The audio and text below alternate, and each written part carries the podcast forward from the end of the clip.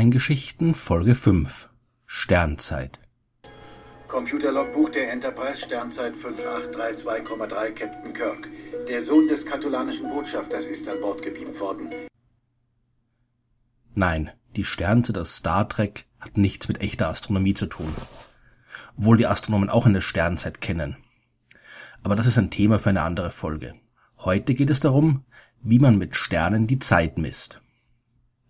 Heute ist es relativ einfach, die aktuelle Zeit und das aktuelle Datum herauszufinden. Man muss nur auf die Uhr schauen oder den Kalender. Aber früher war das alles nicht so simpel. Es gab nur eine Möglichkeit, sich langfristig an regelmäßigen Perioden zu orientieren. Und das war die Beobachtung des Himmels. Die Bewegung der Planeten, die natürlichen Zyklen von Tag und Nacht und der Jahreszeiten bildeten die Grundlage der Zeitmessung. Am wichtigsten ist natürlich die Sonne. Ihre scheinbare Bewegung, die in Wahrheit natürlich die Bewegung der Erde um die Sonne ist, dominiert unser Leben. Die Erde dreht sich um ihre Achse und eine Hälfte ist immer beleuchtet, die andere Hälfte nicht. Auf der hellen Seite herrscht Tag und auf der dunklen Seite ist Nacht. Eine Umdrehung dauert 24 Stunden, zumindest fast. Es kommt nämlich immer darauf an, wie man die Sache betrachtet. Steht die Sonne an einem Ort am höchsten am Himmel, dann ist Mittag. Bei Sonnenuntergang steht sie genau am Horizont und die Dämmerung beginnt. Dann wird's bald dunkel und irgendwann steht die Sonne, für uns unsichtbar, an ihrem tiefsten Punkt unter dem Horizont. Dann ist Mitternacht und wieder ein paar Stunden später beginnt die Morgendämmerung und die Sonne schiebt sich im Osten wieder über den Horizont. Der Zeitraum zwischen Mitternacht und Mitternacht wird als Sonnentag bezeichnet und dauert nur ungefähr 24 Stunden. Denn die Erde bewegt sich nämlich nicht immer mit der gleichen Geschwindigkeit um die Sonne. Und deswegen ist natürlich auch die scheinbare Bewegung der Sonne über den Himmel nicht immer gleichmäßig. Johannes Kepler hat Anfang des 17. Jahrhunderts als erster die grundlegenden Gesetze der Planetenbewegung entdeckt.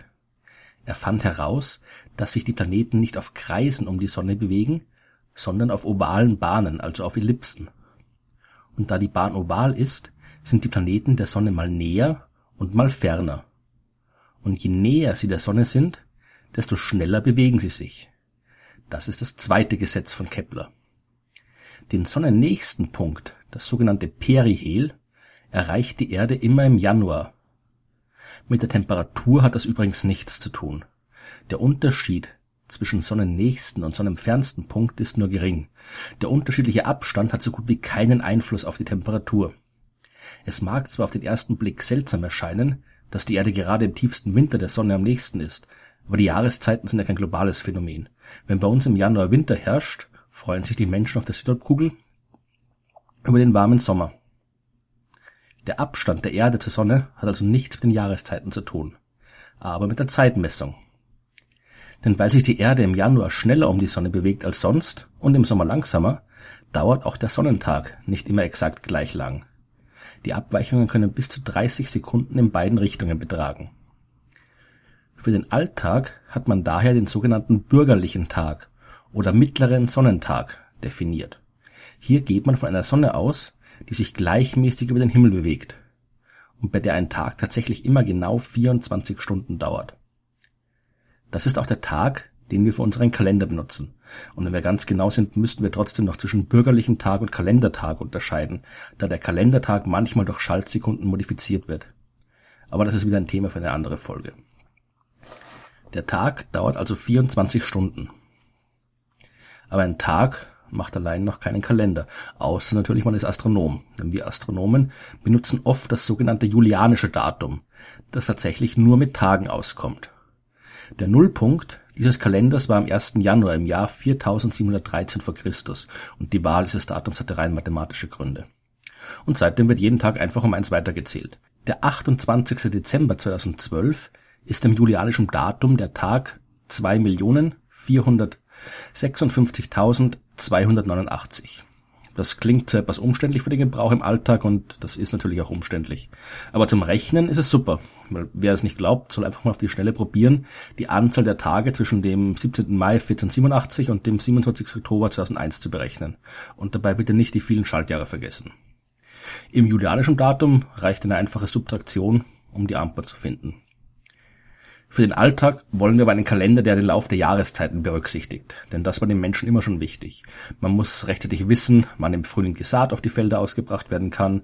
Man muss den richtigen Zeitpunkt für die Ernte bestimmen. Man muss wissen, wann die jährliche Regenzeit kommen wird, wann man die verschiedenen religiösen Feste feiern soll und so weiter. Dazu braucht man einen Kalender, der die Bewegung der Erde um die Sonne widerspiegelt.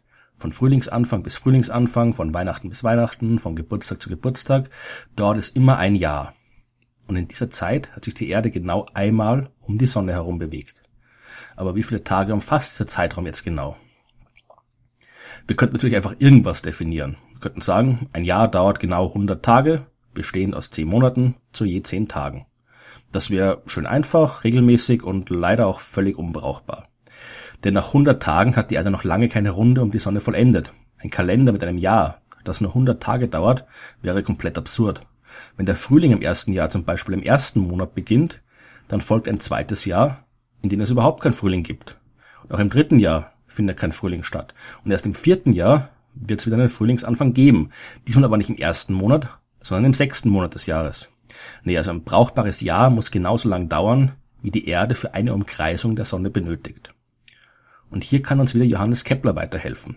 Der hat nämlich auch noch ein drittes Gesetz der Planetenbewegung entdeckt. Je größer die durchschnittliche Entfernung eines Planeten von der Sonne ist, desto länger braucht er für eine Umkreisung. Der Merkur ist zum Beispiel der Sonne am nächsten und braucht nur 88 Erdentage für eine Umrundung.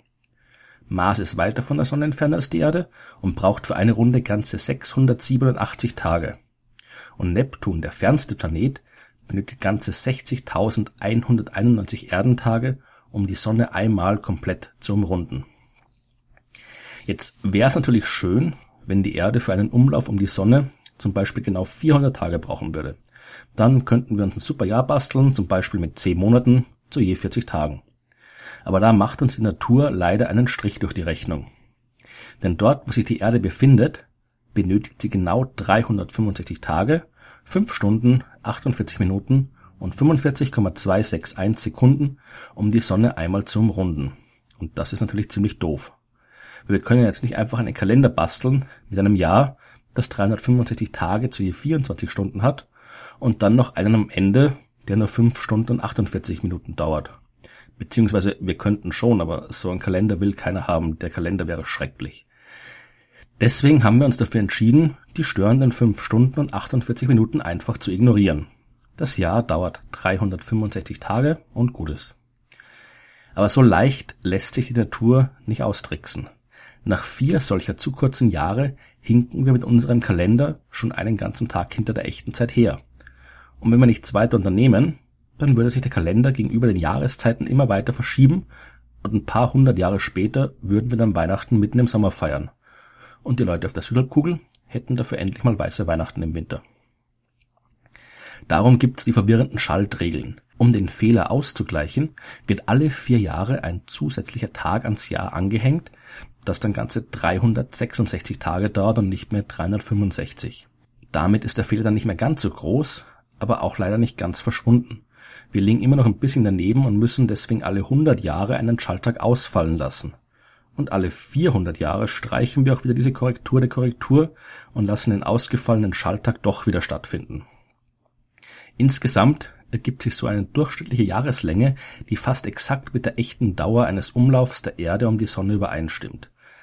Bis der winzige Fehler, der jetzt noch übrig ist, auf ein störendes Ausmaß angewachsen ist, vergehen ein paar Jahrtausende. Und da können sich dann unsere Nachfahren drum kümmern. Das Jahr 2012, das in wenigen Tagen zu Ende ist, hatte übrigens 366 Tage. Und das Jahr 2013 wird wieder die üblichen 365 Tage haben. Ist also genug Zeit für viele neue Sternengeschichten. Viel Spaß im neuen Jahr.